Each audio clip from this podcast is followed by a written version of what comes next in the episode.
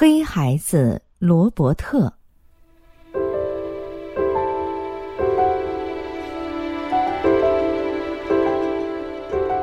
一九六三年，在华盛顿市林肯纪念堂前，马丁·路德·金发表了“我有一个梦想”的著名讲演。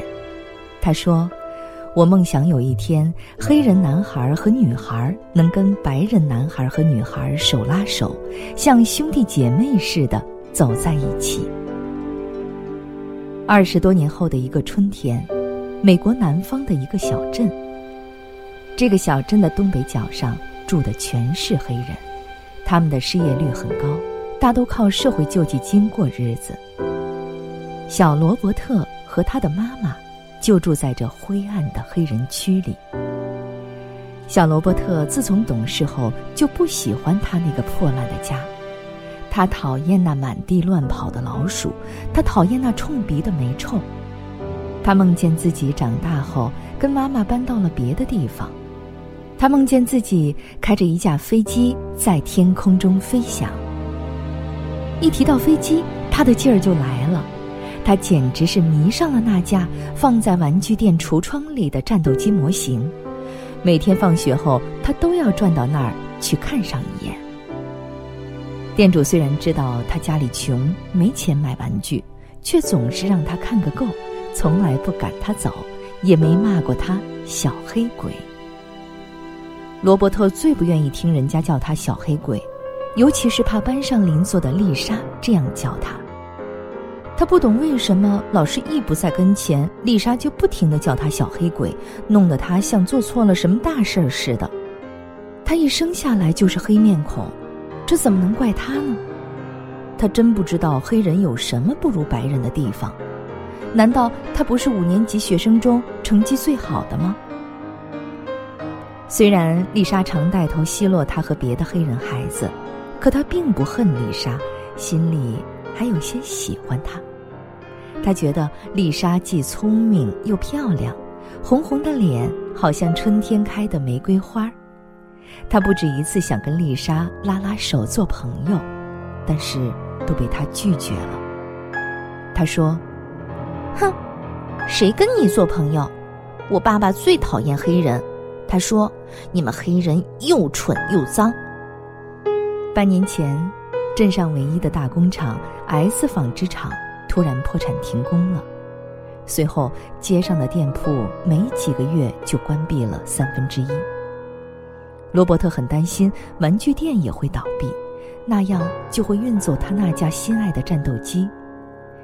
虽然他早已开始为买战斗机而存钱，但是妈妈每星期只给他五角零花钱，所以他存了好长时间才存了九块钱，而战斗机的标价是三十九元，还差三十块呢。三十块对罗伯特来说是很大的一笔钱了，他本想去送报挣点钱，或是挨家挨户去找点小工作，无奈。总遭人白眼。罗伯特为攒钱买战斗机这事儿非常苦恼。有一天，他把心中的苦恼告诉了班主任尤金太太。尤金太太立刻决定让罗伯特在那个周末去他家打扫卫生，后来又介绍他去几个朋友家做些杂事。两个月之后，一个星期一的早晨。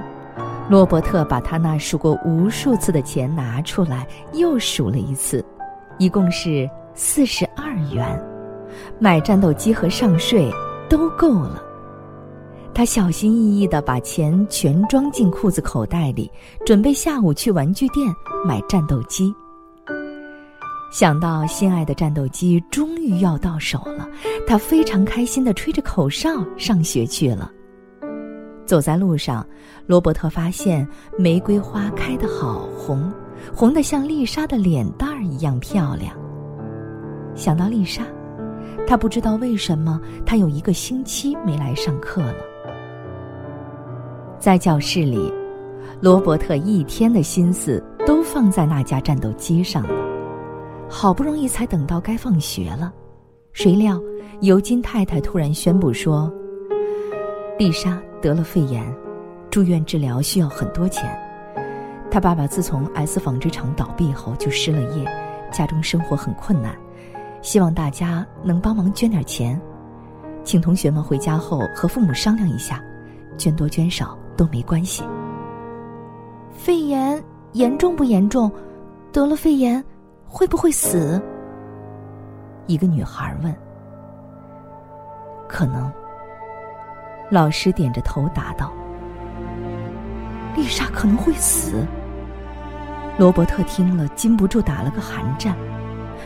要是丽莎死了，岂不是永远见不到她了吗？啊，天哪！丽莎，你不能死，不能死，绝不能死！罗伯特摸了摸裤子口袋，深深的吸了一口气。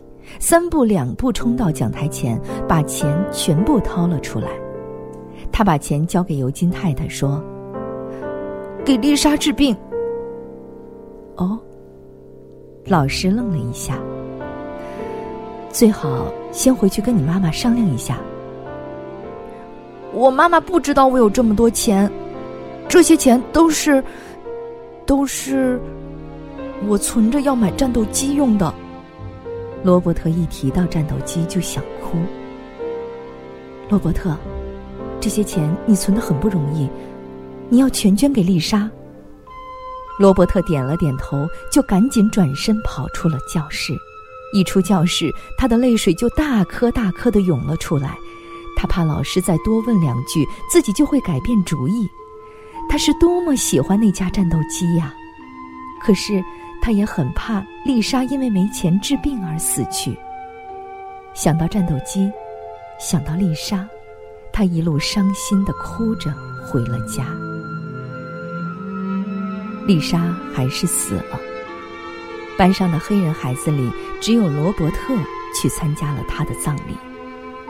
本来罗伯特也担心去白人教堂会被人撵出来。可是为了要跟丽莎说最后一次再见，他还是鼓足勇气跟尤金太太和十几个白人同学一块儿去了。他们在小教堂里刚坐下来，丽莎的爸爸和老师说了两三句话，就朝罗伯特坐的地方走了过来。罗伯特紧张极了，生怕这个高大的男人把他赶出教堂。以前，丽莎不是说过，她爸爸最讨厌黑人吗？他的心砰砰的跳得很厉害，赶紧低下了头。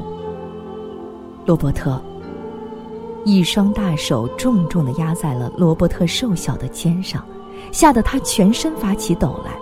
他满怀惊恐的抬起头来，应道：“先生，丽莎的妈妈和我想请你在仪式完毕后，代表小朋友们为丽莎扶灵出殡，行吗？”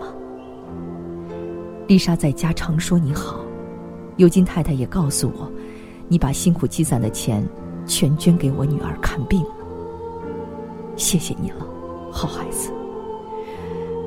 谢谢你，哦谢谢你，孩子。你，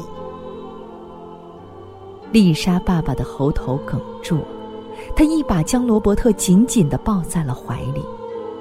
罗伯特没想到。父辈的拥抱竟是这么亲切温暖，他更没想到拥抱他的竟是丽莎的爸爸。